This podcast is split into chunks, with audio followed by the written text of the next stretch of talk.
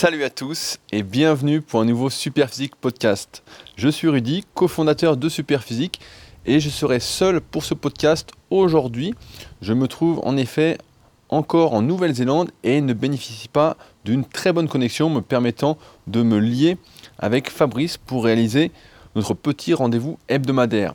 Cela ne va pas nous empêcher de réfléchir et de mieux comprendre la musculation quand on est un pratiquant naturel de musculation. Mais je vous rassure, Fabrice va bien et on devrait normalement le retrouver dès la semaine prochaine. Alors, dans ce podcast, nous allons parler un peu d'alimentation. L'alimentation pour prendre du muscle, pour sécher. Je ne sais pas, ça fait combien de temps que vous êtes dans le milieu, mais vous avez déjà sans doute dû voir des jets qui sont à la mode, qui reviennent régulièrement sur le tapis. Euh, ça fait faire maintenant, j'ai attaqué ma 17e année de, musculation, de présence dans le milieu de la musculation. Dit comme ça, on a l'impression que ça passe super vite, j'ai pas l'impression que ça fait autant de temps. Et j'ai donc vu défiler des tonnes et des tonnes de diètes différentes dans le milieu de la musculation. Et comme vous savez, je ne sais pas si vous êtes abonné à ma newsletter, donc celle qui est disponible sur rudicoya.com. Et en fait, vous avez la possibilité de poser vos questions et que j'y réponde à l'écrit une fois par semaine dans la newsletter hebdomadaire que j'envoie. Récemment, il y a Nathan qui m'a écrit pour me parler de la diète cétogène et me poser une question par rapport au petit déjeuner.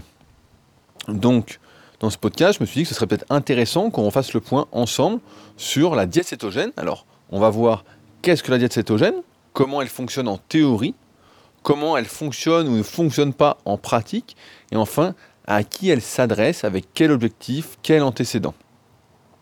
Donc, ce podcast a pour but, comme tous les autres, de vous faire réfléchir et ne se veut pas être une vérité universelle.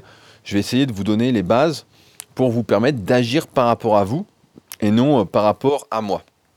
Alors la diète cétogène, si vous ne connaissez pas, c'est marrant la diète cétogène parce que c'est quelque chose que j'ai rapidement en fait découvert quand j'ai euh, commencé la musculation dans les mondes du muscle à l'époque. Euh, c'était Bruno Lacroix qui avait une rubrique dans le monde du muscle et à l'époque, il faisait énormément de la pub d'une variante en fait de la diète cétogène, c'était la diète cétogène cyclique.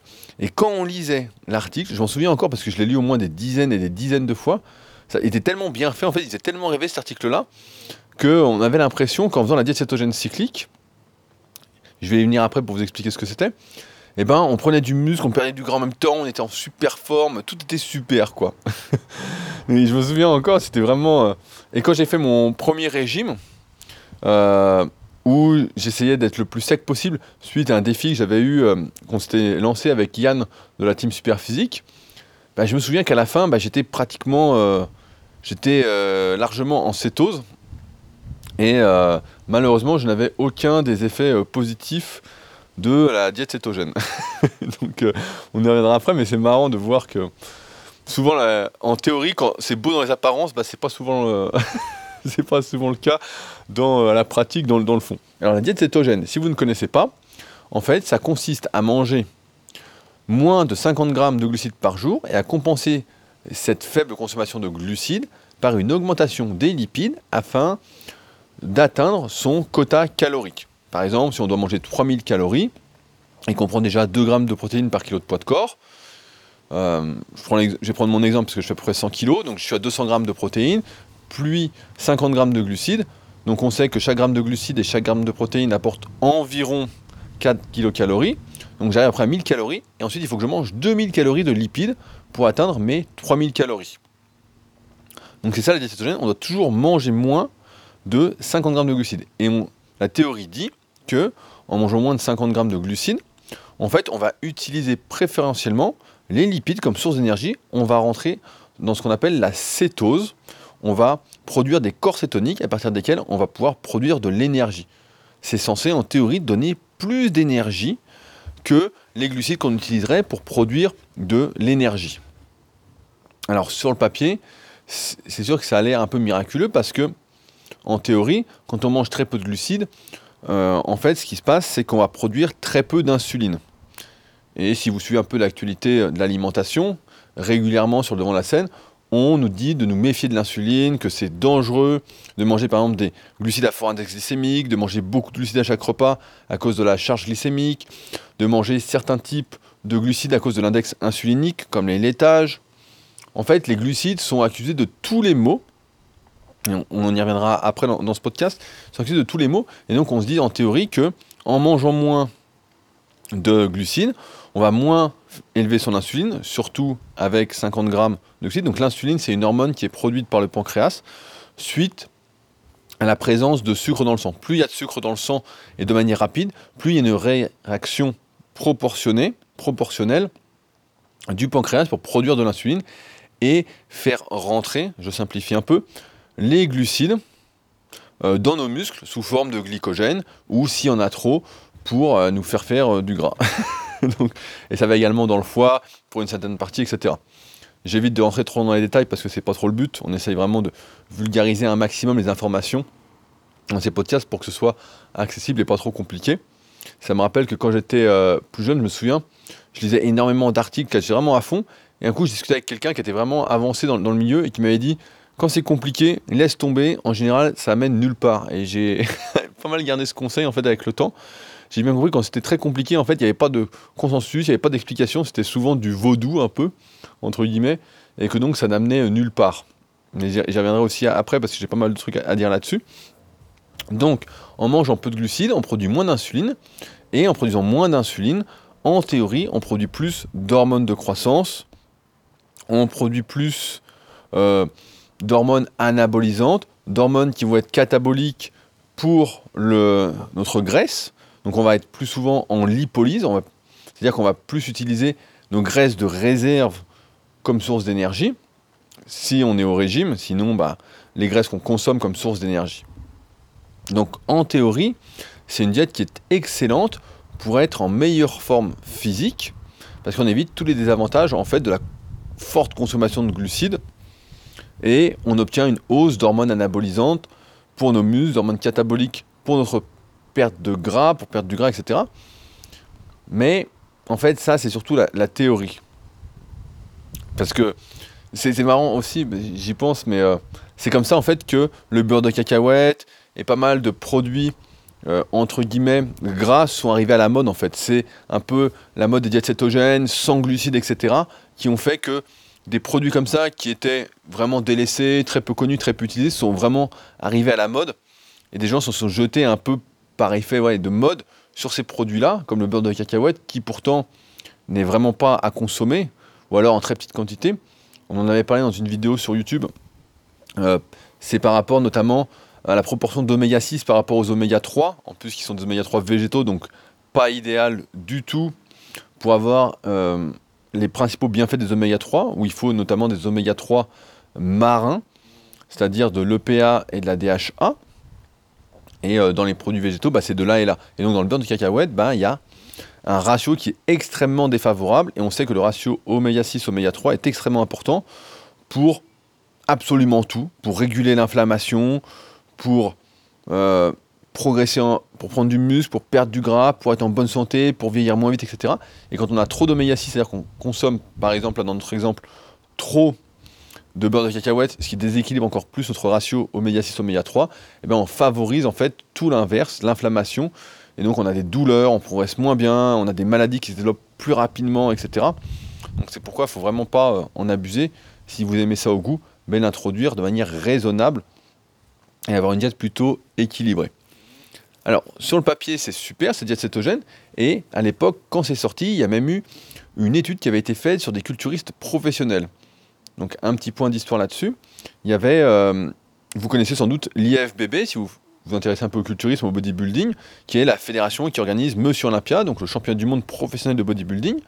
Et début des années 90, il y a une fédération un peu concurrente qui est arrivée, qui s'appelait la WBF. Et cette fédération-là euh, s'est dit, euh, je sais plus c'est quel docteur, je crois que c'était docteur Pasquale, ou j'ai plus le nom, c'était un, Italien qui avait, fait, qui avait voulu lancer l'étude, et il avait dit à tous les mecs de la WBF qui avaient signé, comme Gary Stridom, il y avait Berry Demet, enfin bon, des anciens champions qui avaient vraiment des, super physiques, qui avaient vraiment euh, un certain charisme, qui a des trucs que j'appréciais et qu'on retrouve beaucoup moins aujourd'hui, où tout est vraiment plus fade à mes yeux. Et donc ils avaient tous essayé en fait cette diète cétogène, et ils se sont rendus compte au bout de quelques semaines, en fait, que les mecs, en fait, ces bodybuilders pro, c'est-à-dire les personnes qui sont les plus douées d'entre nous, qui sont en plus sous-produits, donc qui sont dopés à fond, et bien en fait, avec une diète cétogène, les mecs euh, ces professionnels en fait perdaient du muscle, euh, avaient du mal à être en forme, étaient amorphes la plupart du temps la journée, euh, n'arrivaient pas en fait à avoir les effets positifs théoriques de cette diète cétogène. En fait, ils n'arrivaient pas à produire de l'énergie, suffisamment d'énergie à partir des lipides et des corps cétoniques. Et ça, en fait, c'est normal et ça s'explique assez facilement. C'est que notre corps, à la base, est fait, le corps de tout le monde, est fait pour produire de l'énergie de manière simple et efficace à partir des glucides et du glycogène qu'on a en réserve. C'est la source principale, notre substrat préféré, si on peut dire, pour produire de l'énergie de l'ATP. Et les lipides arrivent bien après, et surtout arrivent à un rendement bien moins efficace que les glucides. Alors un petit coup rapidement sur les filières énergétiques, je ne sais pas si vous connaissez. En gros, les filières énergétiques, c'est une manière simple d'expliquer comment notre corps produit de l'énergie en fonction de l'intensité de l'effort. On sait par exemple que quand on fait un effort de courte durée, qui fait moins de 15 secondes, entre 15 et 30 secondes maximum, en général on dit 15 secondes maximum, mais aller jusqu'à 20 secondes, et eh ben c'est la créatine qui est le substrat, la substance la plus utilisée. Donc on en a naturellement dans nos muscles sous forme de créatine phosphate, et c'est pourquoi bah, quand on prend de la créatine monohydrate en poudre, la seule à consommer, eh bien, euh, on arrive à faire normalement plus de répétitions, à être plus explosif plus longtemps, un petit peu, jusqu'à temps qu'on ait ces stocks en fait remplis. Ensuite, si les efforts durent de 30 secondes à 2-3 minutes, ce qui est majoritairement utilisé, ce sont les glucides, le glycogène. Et à mesure que l'effort s'allonge et que l'intensité de l'effort diminue, il va y avoir une part de plus en plus importante de lipides qui va rentrer dans, euh, comment on peut dire ça, je perds mes mots, qui va rentrer comme substrat énergétique préférentiel pour l'effort. Mais c'est surtout utilisé pour des efforts de faible intensité. C'est pourquoi quand on fait un effort de forte intensité, que ce soit de la force, de l'explosivité, etc., que ce soit pas, c'est pas un effort en fait aérobie en aisance respiratoire, un effort facile, et eh bien en fait, les lipides sont très mal utilisés et sont un mauvais substrat énergétique pour produire de l'énergie. C'est pourquoi, si vous avez déjà fait un régime ou une sèche, vous le savez très bien, en fin de régime, quand on, quand on veut vraiment être sec et qu'on mange presque plus de glucides, qu'on est sous ces 50 grammes, et eh ben on n'a aucune force. On est amorphe, on perd vite de la résistance à l'entraînement, on perd vite de la force, malgré le fait de consommer pourtant suffisamment de lipides dans son alimentation et d'avoir encore des réserves de gras. Et vous pouvez même faire le test, je l'avais fait à l'époque quand j'avais fait un autre régime en 2007, quand j'avais fait des compétitions de culturisme. J'avais fait euh, une saison en junior pour voir comment c'était, etc. Donc c'était une, expérience euh, assez euh, insolite, assez marrante. J'en garde de bons souvenirs. D'ailleurs, si ça vous intéresse, j'avais décrit en détail sur 12 semaines toute ma préparation euh, sur Superphysique. Donc on l'a mis après sur Superphysique, parce que Superphysique a ouvert en 2009. Mais donc c'est la rubrique diététique. Et en 12, il y a 12 articles. Vous voyez ma diète, mon entraînement, mes émotions, comment j'étais au fur et à mesure du régime. Enfin bon, pas, je trouve ça assez intéressant. Et c'est marrant parce qu'aujourd'hui, il y en a beaucoup maintenant qui refont ça, qui décrivent leur compétition, comment ils sèchent, etc. Et bah, ça fait 10 ans que je l'ai fait. Donc si ça vous intéresse, c'est directement sur Superphysique avec des photos pareil de l'évolution et tout. Et c'était euh, marrant. Et donc, pour ce régime-là, en fait, à un moment, j'avais testé de passer en diète cétogène, justement, de, comme j'en ai presque plus de glucides, je m'étais dit, bah, je vais augmenter les lipides pour voir si ça compense, si c'est bon, etc. Et en fait, ça marchait euh, pas du tout. Mais alors, pas du tout. J'étais vraiment amorphe, ça marchait pas plus. Et ça s'explique parce que, comme les lipides ne sont pas un substrat énergétique fait pour les efforts intenses, entre guillemets, des efforts de musculation, on va dire, ben en fait, on n'arrive pas à les utiliser comme source d'énergie, en fait. Et donc, c'est pour ça qu'on est amorphe, qu'on est vraiment complètement rincé. On est vraiment mort. Et donc, les effets de la diète cétogène, sur le papier, ça a l'air magique, mais en pratique, beaucoup moins. Pareil, on va parler un peu de théorie. On nous dit qu'avec la diète cétogène, on va produire plus d'hormones de croissance, on va produire plus de glutathion, moins d'insuline, etc., plus d'IGF-1, enfin bon on va nous faire tout un topo, on va essayer de nous embrouiller pour nous dire que ça fait produire plus d'hormones anaboliques, etc. Donc on va prendre l'exemple de l'hormone de croissance. Euh, on va nous dire, voilà, si on mange moins de glucides, on va produire plus d'hormones de croissance. À l'époque, pareil, maintenant c'est plus à la mode, mais il y a des années, quand j'ai commencé la musculation et que je me suis procuré tous les mondes du muscle, Donc c'est un magazine qui n'existe plus, vous n'avez peut-être pas connu. Euh, dedans, il y a, dans les années 80, la mode c'était de prendre de l'ornithine, donc c'est un acide aminé, avant de dormir. De prendre quelques grammes parce qu'il était dit que l'ornithine boostait la sécrétion d'hormones de croissance avant de dormir et que l'hormone de croissance, bah, si on reste en surface et qu'on ne fait pas du tout de pharmacologie, on ne s'intéresse pas à comment fonctionne exactement le corps humain, on va croire, les vendeurs vont nous faire croire que c'est super intéressant parce que ça fait prendre du muscle anabolique, ça fait perdre du gras, ça fait rajeunir, etc. On a tous en tête l'image des reportages à l'époque. Pareil, ça date un petit peu. Ça fait longtemps que j'ai plus de télé, donc je ne sais pas si ça passe toujours à la télé. Mais des médecines un peu anti-âge aux États-Unis où des personnes se font injecter de l'hormone de croissance et puis elles rajeunissent d'un coup, etc.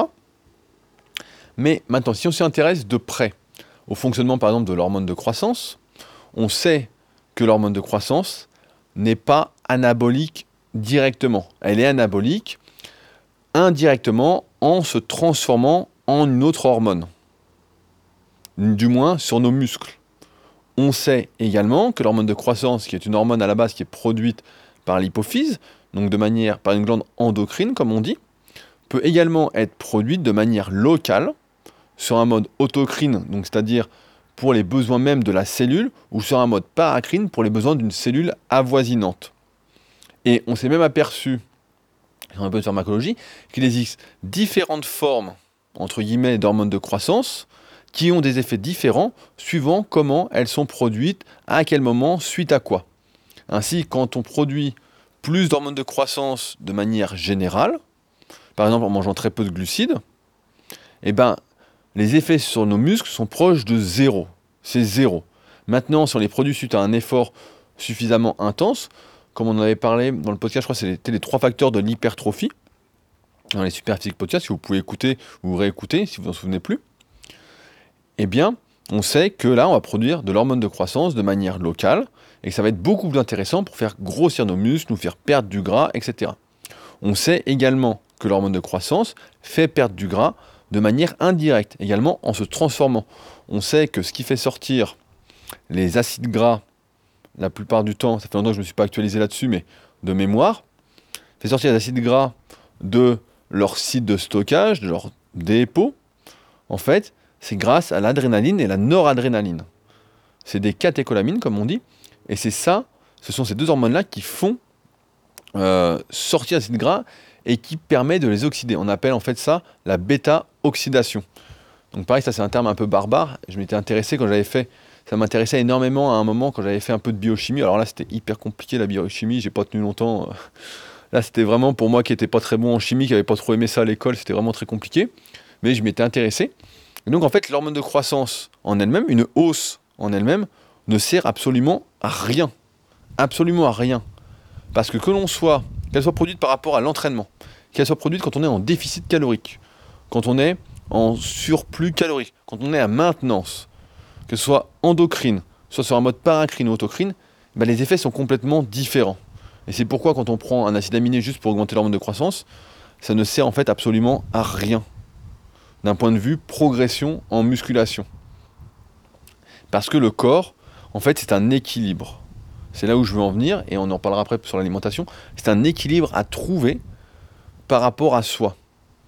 C'est euh, si on n'a qu'une seule hormone, bah, ça ne fonctionne pas. Je vais prendre un autre exemple pour vous dire ça. Souvent, on parle de fréquence d'entraînement en musculation, et beaucoup de personnes vont dire ce qui prime le plus pour progresser en musculation, quand on est naturel, c'est d'avoir une haute fréquence d'entraînement. Donc, c'est de faire, euh, style, 2-3 fois par semaine, les pectoraux, les biceps, etc. 2-3 fois par semaine, chaque muscle. Parce que les muscles, ça a été prouvé, ça récupère en 48 à 72 heures, etc. Bon, on va nous sortir plein de conneries comme ça. Et en fait, si on réfléchit un petit peu, je vous donne juste quelques pistes de réflexion. Il n'y a pas que les muscles qui sont mis à contribution durant un entraînement. Il y a les articulations, le système nerveux, les tendons, le système hormonal, le système immunitaire. L'ensemble du corps, en fait, l'ensemble des systèmes du corps est mis à contribution et a donc besoin de récupérer. Et d'autre part, quand une étude dit 48-72 heures pour récupérer de nos muscles, c'est sans tenir compte en fait de l'intensité de l'effort qui a été fait. Si je fais un effort par exemple, je fais du curl à 6 kg, bah, je peux en faire tous les jours, même en série de 20 ou en série de 30, je ne vais pas fatiguer. Bon, maintenant, les effets sur la prise de muscle vont être très discutables. Hein. Maintenant, si je fais du curl à 20 kg par bras en forçant à fond sur un curl incliné, je vais pas pouvoir en faire trois fois par semaine. Je vais avoir des courbatures euh, pendant plusieurs jours et le temps que je retrouve ma force et que les haltères me paraissent un peu plus légers pour progresser, il va me falloir sans doute, bah, à mon niveau, il me faut à peu près 6 à 7 jours. C'est pourquoi dans le premier podcast des Super Physique Podcast, on avait parlé justement de cette fréquence d'entraînement à adapter au fur et à mesure de sa progression. Et c'est pourquoi en fait quand on tient compte d'un seul facteur pour justifier une méthode d'entraînement ou une manière de manger en fait, bah, c'est soit qu'on n'y connaît pas grand chose, qu'on a une certaine méconnaissance, ou soit qu'on essaye de vous prendre pour un con. Et bah, les vendeurs de suppléments, c'est souvent ça, on essaye de vous prendre pour un con. Puis euh, beaucoup font des vidéos, bah, un peu ou des articles un peu à l'arrache, sans trop savoir de ce dont ils parlent. Maintenant, la diète cétogène, c'est pas forcément à exclure pour tout le monde. J'en ai fait remarquer, donc ça fait maintenant 11 ans que je coach, donc j'ai arrêté de compter une fois que j'avais dépassé les 2000 élèves de suivi euh, de manière hebdomadaire. Mais j'ai pu remarquer que les personnes qui avaient des antécédents graisseux, qui, étaient, qui avaient été très gras avant ou un peu plus gras que maintenant, en fait, ou même les personnes obèses, en fait, réagissaient très mal aux glucides dans leur alimentation. Dès qu'on augmentait leurs glucides, par exemple, si j'ai un élève qui était gros auparavant, qui veut faire une prise de masse, donc légère, une belle prise de masse, pas n'importe quoi, un truc donc vraiment cadré, euh, qui a bien quoi, en fonction de ses goûts, euh, de ses contraintes, etc.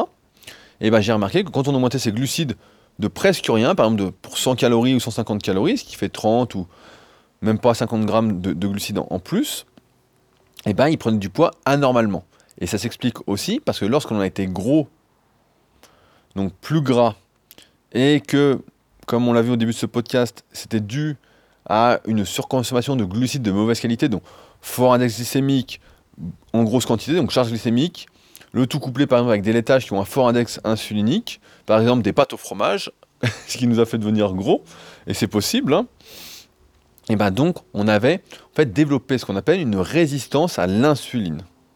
C'est-à-dire qu'on était extrêmement sensible à la consommation de glucides pour faire du gras malheureusement, pour vite le stocker sous forme de gras. Et pour ces personnes-là, en fait, j'ai pu remarquer que une solution consistait justement en un dérivé de la diète cétogène, parce que je conseille à personne de manger moins de 50 grammes de glucides par jour. vous avez fait un peu de physiologie, vous savez que les besoins du cerveau par jour sont en moyenne déjà de 50 grammes de glucose, donc de glucides par jour. C'est le minimum pour que notre cerveau fonctionne correctement, sans faire aucune activité, sans bouger, sans rien. Donc, quand on a été gros, on développe une sorte de résistance à l'insuline qui est un peu les prémices du diabète. Si on persévère un petit peu, on va avoir du diabète. Et donc dans ce cas-là, j'ai remarqué qu'en augmentant les lipides plutôt que les glucides, on arrivait à de très bons résultats. Les personnes prenaient moins de gras qu'en consommant des glucides et qu'elles arrivaient mieux à utiliser les lipides comme source d'énergie. J'ai également remarqué que les personnes qui avaient fait énormément de sport d'endurance, donc en aérobie, comme on a vu juste avant, avaient des facilités à mieux utiliser les lipides durant l'effort, même si ceci était d'une intensité plus élevée. Donc on voit encore une fois l'importance des antécédents, comme dans l'analyse morpho-anatomique, pour déterminer la meilleure façon de manger par rapport à soi et pour trouver son équilibre. C'est pourquoi la, diète cétogène, en fait, en elle-même, elle n'est pas spécialement mauvaise si on la fait par rapport à soi et non par un effet de mode en y passant du jour au lendemain. Ce qui est sûr maintenant, c'est que manger 50 grammes de glucides seulement par jour, c'est pas très santé, c'est pas très sain. C'est comme euh, être vegan et dire que c'est la meilleure façon d'être en bonne santé, etc. On sait aujourd'hui que ce n'est pas vrai. Une bonne diète, c'est un équilibre, avant tout en fonction de ses goûts, de ce qu'on aime. Donc par exemple le beurre de cacahuète, s'il y en a qui aiment, ça va être un équilibre en fonction de ses contraintes. Si on a un travail qui prend beaucoup de temps, on va peut-être pas pouvoir faire euh, trois repas et deux collations par jour, mais peut-être seulement que trois repas, ou peut-être une collation, à adapter. Et puis après, en fonction de ses objectifs et de, ses antécédents, pour voir comment répartir au mieux bah, ses glucides, ses protéines et ses lipides. Souvent, on nous demande, on m'écrit pour me dire, voilà, quelle est la meilleure répartition en macronutriments euh, pour prendre du muscle, pour perdre du gras?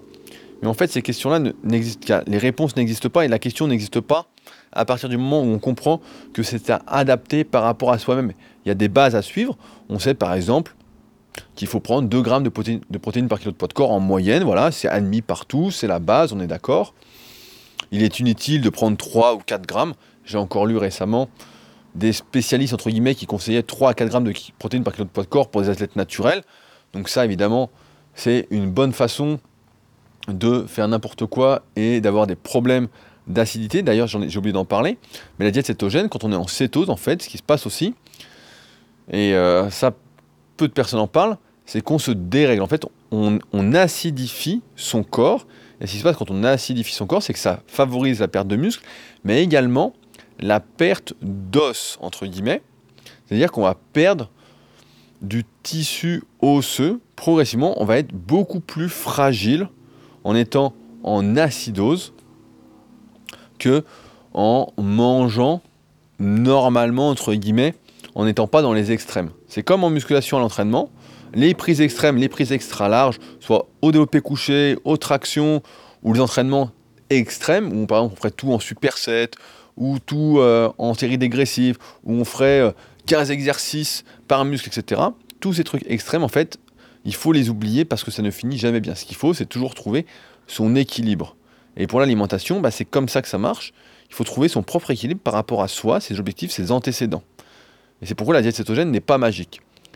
Et j'en ai parlé au début de ce podcast, mais voilà, la diète cétogène cyclique, à l'époque, avait été pensée justement pour combler les problèmes que les personnes rencontraient justement avec cette diète cétogène.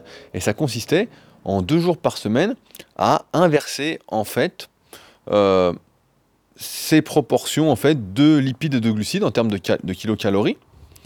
Donc on faisait 5 jours de diète cétogène classique et 2 jours où on rediminuait les lipides à un niveau normal, environ 1 g par kilo de poids de corps, et on augmentait les glucides en proportion pour atteindre le nombre de calories désirées. Et donc on était censé bah, tirer profit euh, des deux types de diètes, en quelque sorte, donc diète cétogène et diète plus classique. Mais en fait, il s'est avéré que on était euh, encore plus mort en faisant ça, surtout sur deux jours, notamment sur le long terme. Je ne parle pas de faire des rebonds glucidiques quand votre métabolisme diminue, mais quand on faisait ça tout le temps, en fait, on n'avait pas le temps de s'habituer à un type de diète. Donc, on essayait d'être en acidose, on n'avait pas le temps d'y arriver, donc on n'avait pas les effets euh, possiblement positifs de la diète cétogène et on remangeait, et donc en fait on n'arrivait pas à sécher. Parce qu'à la base, la diète cétogène, en fait, ça a été conçu pour sécher. Et malheureusement, bah, ça n'a pas fait sécher grand monde. Certaines personnes ont réussi à sécher, en fonction de leurs, antécédents, leurs préférences métaboliques, on peut dire.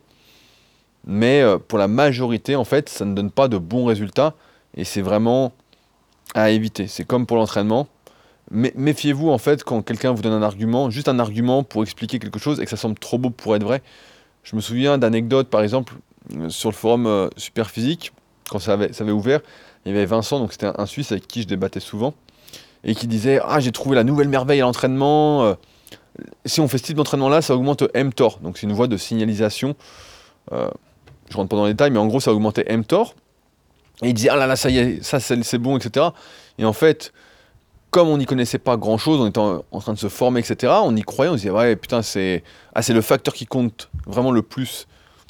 Et on s'est rendu compte avec le temps qu'en fait, c'était une question d'équilibre et que l'entraînement, comme l'alimentation, c'était quelque chose de simple, c'est beaucoup plus simple que tout ce qu'on voit, que tout ce qu'on entend, que toutes les modes qui passent, en fait. Il y a toujours des modes, en fait, sur l'alimentation, il y a toujours une nouvelle diète qui sort, alors qu'en fait, bah, c'est pas compliqué, c'est à chacun, c'est comme pour l'entraînement, de trouver sa propre répartition de macronutriments entre les protéines, les glucides et les lipides.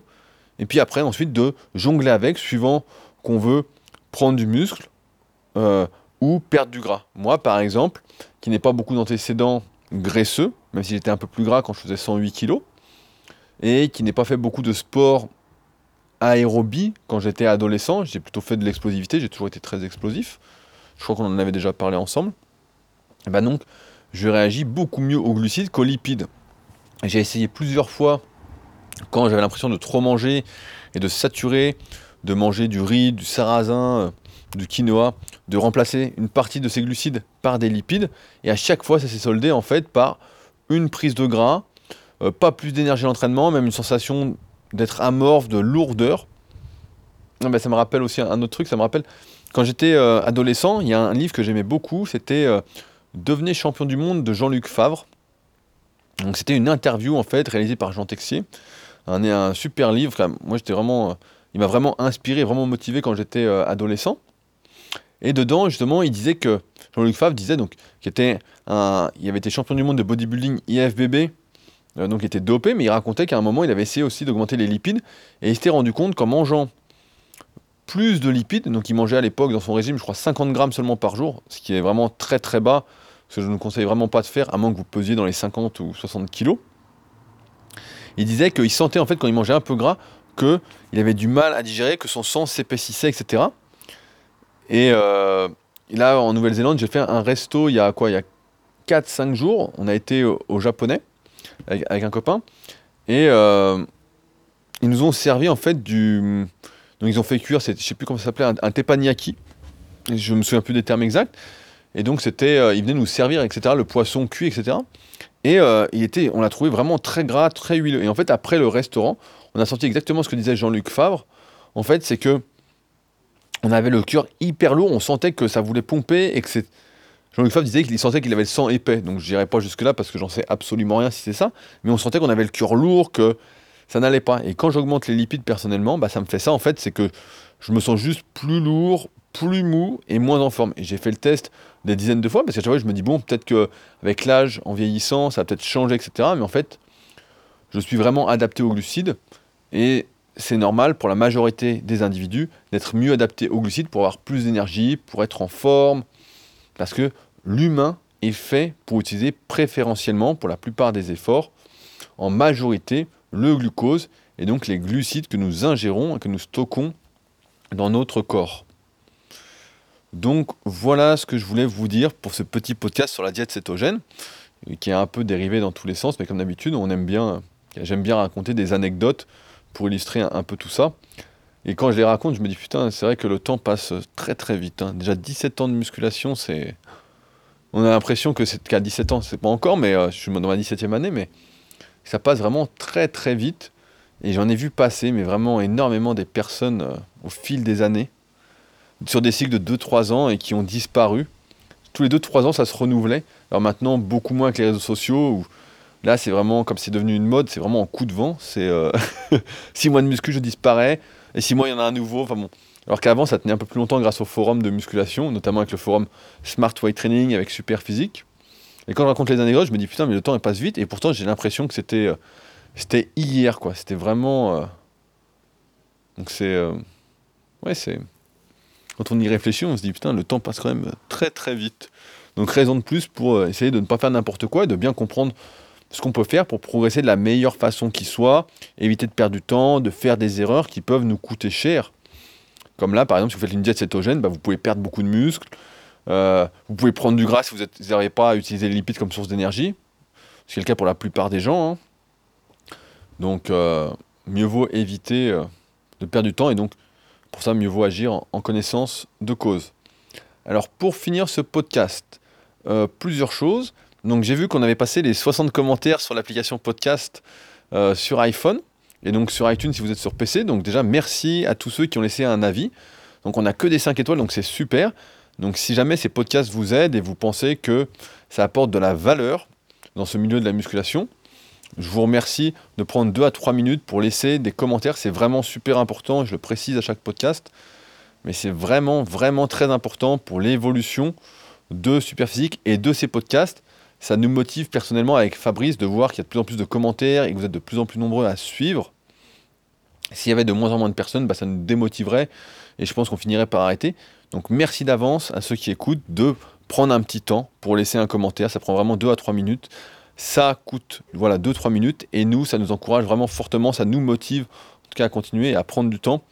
À titre d'information, quand je fais ce podcast, il est 22h36 en Nouvelle-Zélande. Donc pour vous dire que euh, on fait ça avec plaisir et que votre soutien est vraiment très important pour la suite. Euh, pareil, si vous avez des idées de sujets, bah, vous n'hésitez pas à m'écrire également par email ce coup-ci. Donc c'est rudy.koya.yahoo.fr ou directement via mon site rudykoya.com. il y a un onglet contacter et vous m'écrivez pour me dire les sujets que vous souhaitez que j'aborde dans ces podcasts.